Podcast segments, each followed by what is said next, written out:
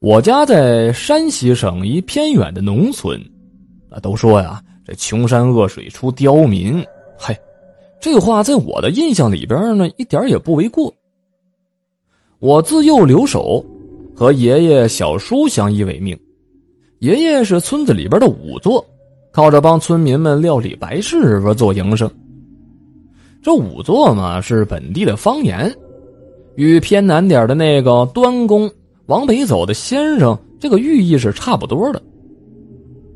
那年我十岁，小叔将近奔三了吧？可是家里边呢还没有个家室，这爷爷就火急火燎的去外村买了一个叫柳烟的姑娘给小叔做媳妇儿。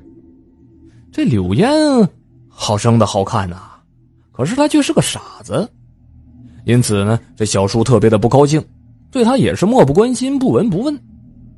可谁知道后来呢？正因为小叔的这个态度，才将这柳烟置身地狱，造成了不可挽回的后果。这事儿得从小叔结婚那天说起来。那天傍晚时分，我家里边的屋外是张灯结彩，小叔和柳烟在洞房里边被闹得满身狼狈。我端着一盘喜烟站在门口，招待着前来凑热闹的村民。不多时，我们村那出名的地痞李忠福在屋子里边大声的嚷嚷着了啊，要求让小叔趴在柳烟身上做一百个俯卧撑。他这话一出，在场的那些个男的都跟着起哄啊。闹洞房在我们这儿呢，啊，基本上已经成为风俗了。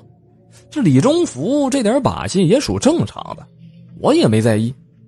而小叔此时是一脸淡漠，这被众人给气催催急了。啊他竟然厌恶的瞪了一眼柳烟，让李忠福替他做。听了这话，这屋子里边一片哗然呐。你再看李忠福一脸猥琐的奸笑，我隐约的感觉到不对劲儿，转身我就跑去找爷爷。可是刚跑了几步，我才想起来，爷爷中午的时候就喝的烂醉，此时应该还没醒呢。我心想，现在屋子里边长辈居多，这李忠福胆儿再大，他也定不敢放肆。就这么。长松了口气，又折回了新房。刚进屋，我就见着李忠福将柳烟压在床上做着俯卧撑，而后者面无表情，任其摆布。小叔在一旁脸色有些难看了，但是他没说什么。没几分钟，李忠福故意装作体力不支，直接躺在柳烟的身旁，明目张胆的开着油。我那时候虽小，才十岁，但有些事我还是懂的。走到小叔的跟前我瞪了一眼李忠福，示意着小叔出面制止。可是小叔呢，却冷哼了一声，把头扭向了一边，装作是啥也没看见。这李忠福将这一幕尽收眼底，更加放肆起来了，数次啊偷着亲柳烟的脖颈，时不时的还做出一些猥琐的动作来。这一百个俯卧撑算是做完了。李忠福故意的胳膊失禁，直接平趴在柳烟那瘦弱的身躯上，险些吻到后者的红唇。我顿时这气就不打一处来了，上前撕扯着李忠福的裤脚，让他赶紧下来。李忠福突然之间身躯一愣，接着神色惶恐的翻下了床，连滚带爬的跑了。在场的所有人见状都是一头雾水啊。这时候，帮柳烟整理衣服的媒婆又尖叫了一声，颤抖着声音说：“呀！”柳烟断了气儿了，我脑子里边顿时遭了雷击一样，回过神来，急忙跑到了爷爷的房间。我是又推又喊，总算是把他给喊醒了。而爷爷听我语无伦次的说完了事后，清醒了过来，脸色特别难看，也不顾他穿鞋了，光着脚就跑到了金房。那时候夜都深了，村民们都怕惹上麻烦，就很快散了。屋子里边只剩我爷爷。还有小叔，还有就是已经死了的柳烟。畜生，你给我跪下！爷爷蹙着眉头，一脸怒气，向小叔呵斥着。小叔虽然平日里边总是忤逆爷爷的心意，但是这会儿出了人命，他心里边早就是怕的要死了，哪敢不听啊？于是就跪到了床边。也不知道是我的错觉还是怎么着啊？我突然就感觉到屋子里边的温度降了下来了。爷爷，现在咋办呢？我那时候小啊，怕极了，就抓着爷爷的衣角不撒手。爷爷拨开了我的手，走过去看了一眼柳烟的死相，就说：“新婚夜死，双目不明，身穿红衣，脚踏绣鞋，又吸了阳气，这必变成鬼啊！”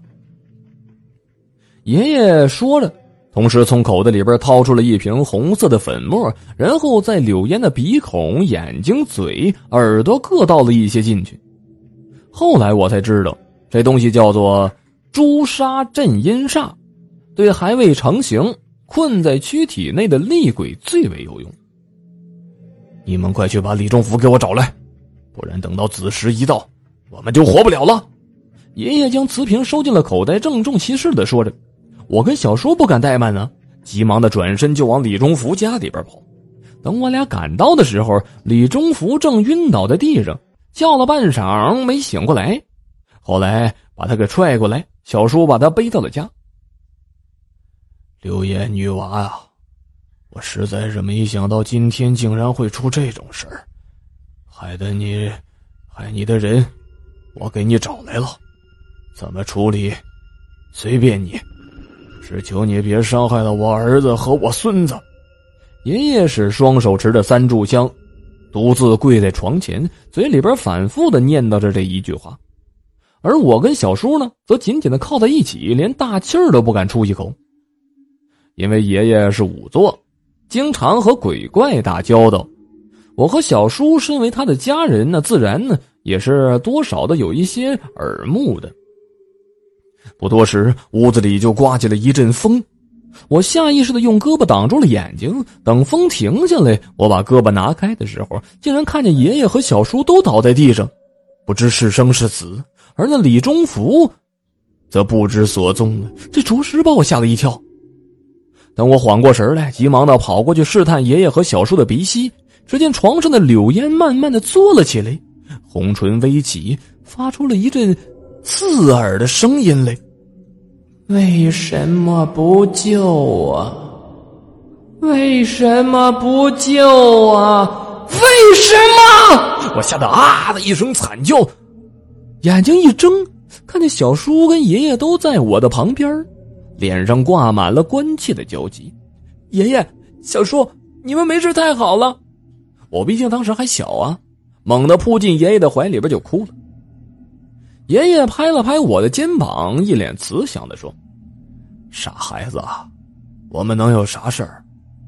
刚才那屋里突然刮了一阵风，等我们睁开眼睛，就看见你躺在地上不省人事了。这是不是梦呢？还是谁先晕倒了，谁已经不重要了？”我急忙的问爷爷：“李忠福呢？还有柳烟小婶呢？”爷爷看了看我，又叹了口气。柳烟的尸体莫名其妙的不见了，还带走了李忠福，但他没有阻止我把香拜完，说明他答应了，不会伤害你们的。听了爷爷的话，我才松了口气。由于已经是半夜了，事后我也困得不行，就回去睡觉。等第二天一早上，小叔突然大叫了一声，我被这叫声给吵醒了，急忙的跑过去看。这一眼着实把我吓了个半死啊！只见爷爷竟然吊死在那屋檐下，他脚下被蹬翻的板凳足以说明他是自己上吊的。但是爷爷死了之后，我家里边就一直很平静，直到小叔老了，我有了家室，小叔才将那个隐藏了几十年的秘密告诉了我。原来爷爷当时用香拜柳烟的时候。只是求着让柳烟放过我和小叔，而没提他自己，因为他身为仵作，他很清楚，如果我家不死一人，柳烟的冤气定不会消散，所以他就牺牲了自己，换来了我和小叔的平安。好了，这就是闹洞房的故事。